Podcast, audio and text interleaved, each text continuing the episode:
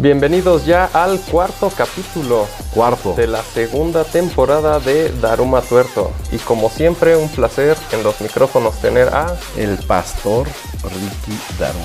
y su servidor, un tal Sepúlveda. Y antes de comenzar, Recuerden que pueden dar su diezmo en patreon.com diagonal Daruma Tuerto, en donde encontrarán cosas divertidas e interesantes. Y no es cierto, no tienen que dar el 10% de su salario. En apoyo a la economía y la recuperación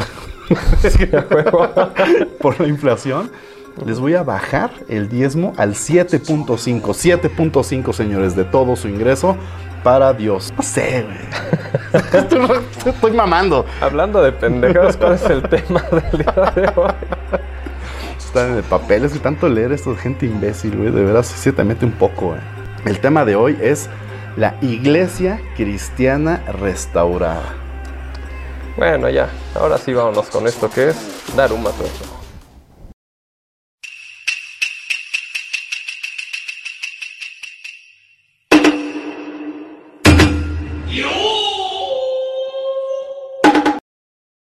La iglesia cristiana restaurada fue legalmente constituida con registro de asociación religiosa ante la Secretaría de Gobernación en el año 2000, con un domicilio declarado para efectos legales en Tultitlán, Estado de México. Es un predio baldío. Mm, No, ya empezamos mal. no me extraña, ¿no? El registro fue realizado por el señor Jorge Erdeli Graham. Acuérdense de ese nombre, Jorge Erdeli Graham. Este hijo de puta, una de las peores personas que han pisado México en los últimos años. ¿eh? Cosa que, por supuesto, ellos niegan categóricamente. Era una página que crearon hace cuatro años con dominio de WordPress. O sea, ni siquiera pagaron un No host. pagaron el maldito dominio. host, güey. O sea, son unas lacras. Ya ni porque le chingan el 10% del ingreso a todos sus clientes, güey. Pero bueno. Dicha organización ha operado desde los años 90 en México en dos locaciones. La primera ubicada en la calle de Luis David, en la colonia Miscuac de la Ciudad de México, y otra muy conocida al sur de la Ciudad de México, en la localidad de San Pedro Mártir. O sea, ¿por qué si son sureños los vatos andan poniéndose hasta el norte? Por lo mismo que los de Iztapalapa se van a robar al toreo, güey. Ah, bueno. O sea. Estos cabrones, por cierto, tienen un chingo de células en el sur, ¿eh? Mm, O sea, todos los de San Pedro Mártir, Ujú.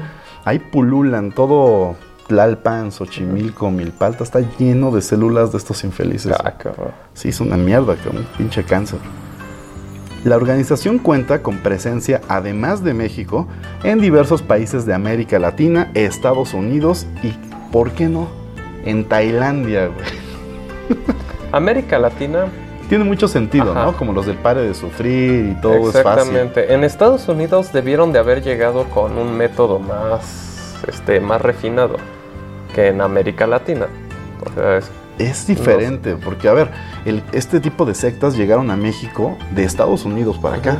O sea, ellas llegaron a México de, por gringos que venían a pastorear, o cómo se dice, a predicar. o sea, esos güeyes sea. empezaron a tumbarle el business a la iglesia católica con, ya sabes, ¿no? O sea, la típica de que, mira, según los católicos tú estás condenado, te vas a ir al infierno. Pero vente con nosotros, aquí estamos con Dios en gracia. Y sabes qué, neta, güey, neta, no te vas a ir al infierno. Es más, puedes ser una mierda de persona. Aquí te limpias como. López Obrador, güey. Cuando entras a Morena, lo mismo, güey. Cualquier basura de gente. Alcohólicos, drogadictos, prostitutas, secuestradores, asesinos. Se vuelven cristianos, se bautizan, se limpian. Y ahora sí, papá, a producir para el pastor. A vender empanadas a la calle, güey. o a lo que sea, ¿eh? O si trabajan, la gente que trabaja y ya lavaron el coco, pues, güey, su ingreso del 10%, cabrón. Pero mira, esta gente se autodenominan los perfectos, Ah, ya con eso que se van a chingar a su madre.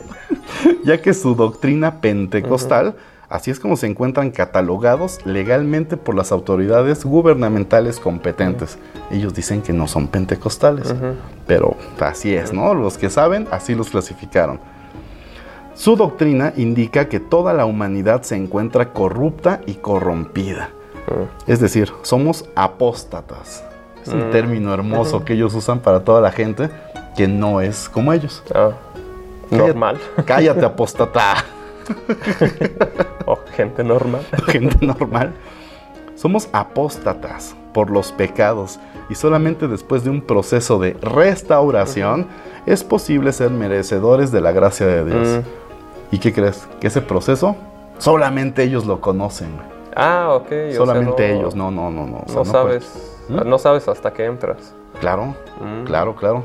Y son ellos los únicos en el planeta que tienen- están facultados por Dios para quitarte lo apóstata y volverte una persona de bien, güey. ¿En dónde lo he escuchado Perfecto. antes? Ah, en todas, en todas las religiones. Todas, güey. Oye, ¿sabes qué? También Morena, güey. Ujú. Sí, López ellos son los Obrador, únicos. sí. Llega Bartlett, llega una pinche bola de ratas, güey. Así, Marcelo, güey. Con órdenes de aprehensión, llegan a Morena, se limpian. Sí. Se les quita lo apóstata. Pero bueno. Según su doctrina, ahí te va, voy a citar. Los niños son puros por naturaleza y la corrupción del espíritu entra en su alma alrededor de los 12 años, junto con la pubertad. Así es como antes de esa edad es posible confiar en la pureza de un ser. Después ya no. Mm. Híjole. Sus prácticas comunes son como cristianas extremas. Prohíben a sus clientes, perdón, a sus feligreses, prohíben a sus pendejos clientes, mediante el adoctrinamiento, escuchar música que no ha sido aprobada por sus pastores. Es decir, solamente música cristiana. Normal. Daño coercitivo. Mediante la extorsión psicológica y condicionamiento a través del famoso diezmo. Normal, igual. Pero ya hablábamos de eso, sí. del diezmo, o sea, cómo los demás te empiezan a jalar, a jalar, o sea, daño psicológico. La primera estrategia de condicionamiento es la generación de culpa. La culpa es su mejor herramienta. Según sus dogmas, todos somos apóstatas hasta que seamos restaurados mediante sus rituales. Y para poder ser restaurado necesitas pasar por un proceso bastante largo de preparación y claro, bastante costoso. Mm. Qué raro. Y ahí te va, güey. Tienen algo llamado cuotas de restauración. Cada cuota de restauración, se me miedo la risa, güey. Cuesta 50 mil pesos en promedio por cada individuo. Te hacen descuento familiar, güey. Ah, ok. Si, llegas, si llegas cuatro personas no te cobran 200, no, sería un abuso, ¿no? Ujú. Te cobran 180. 175, güey. Puta, qué pinche ofertón, güey. La organización posee una estructura de organizaciones no religiosas registradas legalmente como albergues para niños huérfanos, escuelas y otras organizaciones civiles que brindan soporte a su operación, la cual no solamente se basa en el daño patrimonial causado a su clientela mediante los diezmos y demás extorsiones. Creo que en el short tú ya preparaste algo sobre esto. Sí, sí, Está buenísimo, ¿eh? No se pierdan el short, señores. Está genial. Ya escuché a este señor trabajando y nombre. Bueno, todos saben las noticias, ¿no? Sí. O algunas partes. También cobran fuertes cantidades de dinero a seguidores y no seguidores por el acompañamiento en la formación de familias restauradas. Aquí es donde intervienen las diversas asociaciones que pertenecen a este culto.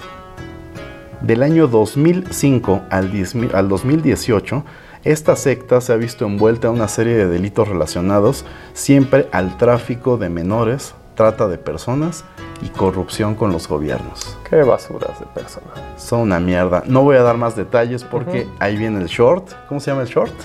Casitas del Sur. ¿Le suena?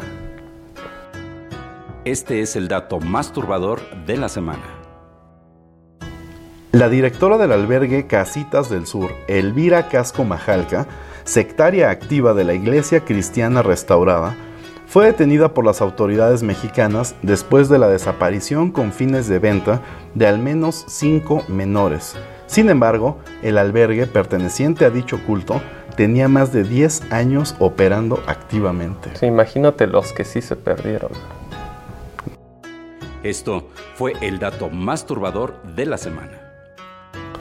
Recuerden que todos los capítulos los tenemos disponibles en YouTube y Spotify, en donde nos encuentran como Daruma Tuerto. Recuerden suscribirse y activar las notificaciones.